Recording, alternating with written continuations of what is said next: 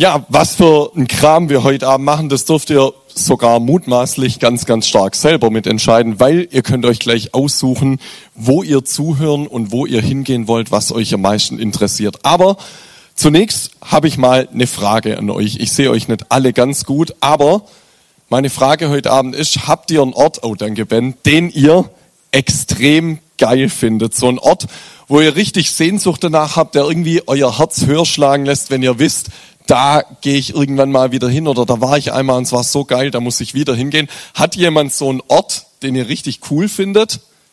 Sag mal, hat, hat irgendjemand so einen Ort? Emmy, was ist dein Ort? Die Kirche hier? Okay, was noch? Am Klavier, ja, Andi, sehr cool. Ich habe auch so einen Ort und dazu habe ich euch ein Bild mitgebracht. Das darf der Joel mal auflegen. Das ist das erste hier von meiner Folie. Oh, das hat's bisschen verschoben, aber einer meiner Sehnsuchtsorte sind die Berge. Ich habe gestern schon gesagt, ich liebe Berge. Und zwar nicht nur irgendwelche Berge, sondern genau die drei, die auf dem Foto sind. Das ist eines der bekanntesten drei Gestirne der Welt. Eiger, Mönch und Jungfrau heißen die. Die sind in Grindelwald, heißt der Ort in der Schweiz. Und da war ich als Kind Skifahren. Und ich fand es so cool, diese majestätischen Berge. Ich sehe da auch ganz arg Jesus in dieser Schöpfung und feier einfach Skifahren. Und als Kind war es meine Sehnsucht, kennt ihr das, wenn er irgendwo wart und er denkt, da muss ich irgendwann mal wieder hin. Es war so cool dort. Ich will einfach wieder dort sein. Es fühlt sich einfach richtig an, dort zu sein. Und ich war jetzt schon mehrmals in diesen Bergen wieder und jedes Mal, wenn ich weiß, wir gehen dahin zum Skifahren, freue ich mich schon Wochen vorher wie ein kleines Kind, einfach weil das so cool ist. Und ich möchte euch kurz einen Typ vorstellen, der hatte auch einen Sehnsuchtsort, aber der kannte den noch gar nicht, denn der hatte genau das, über was wir gestern gesprochen haben. Der hatte so einen Durst in sich drin nach echtem Leben, nach mehr im Leben.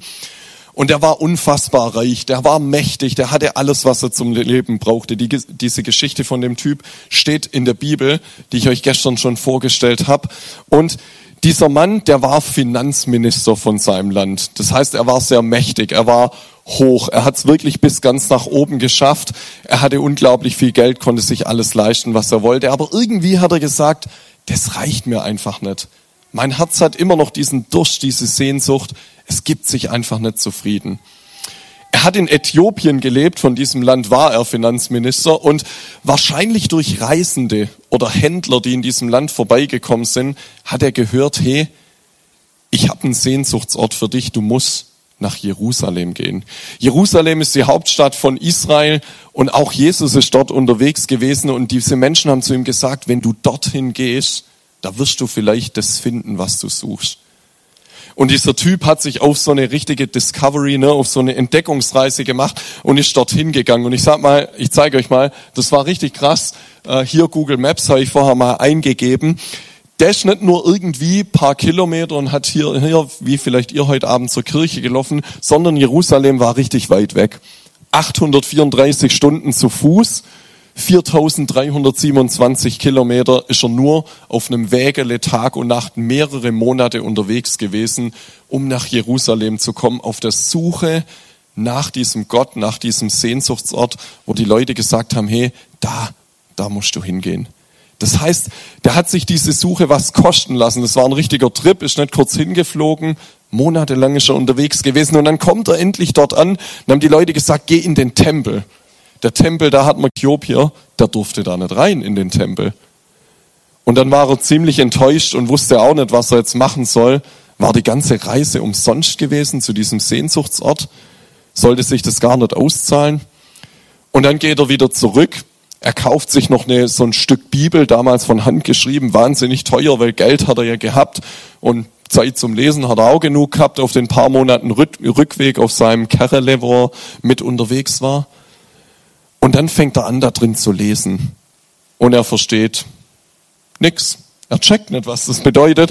Und dann macht Gott was, dass diese Suche nach diesem Gott nicht umsonst war. Er schickt ihm einen Mann, und er erklärt ihm, was er da eigentlich liest in diesem Buch. Und er fängt an zu verstehen, ah, Jesus, das hat was mit meinem Leben zu tun.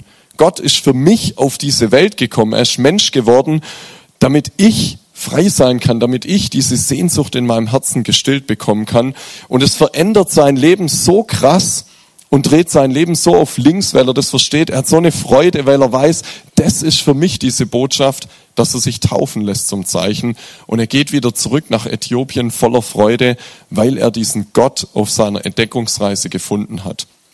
Und genau das wünschen wir euch heute Abend, dass ihr das auch machen könnt, euch auf eine kleine Reise begeben, Discovery auf dieser Suche nach Jesus. Und dazu erzähle nicht nur ich heute was, sondern ihr habt vier verschiedene Möglichkeiten, wo ihr hingehen könnt. Gott ist ganz facettenreich, ganz vielschichtig und es gibt ganz viele Möglichkeiten, ihn zu entdecken.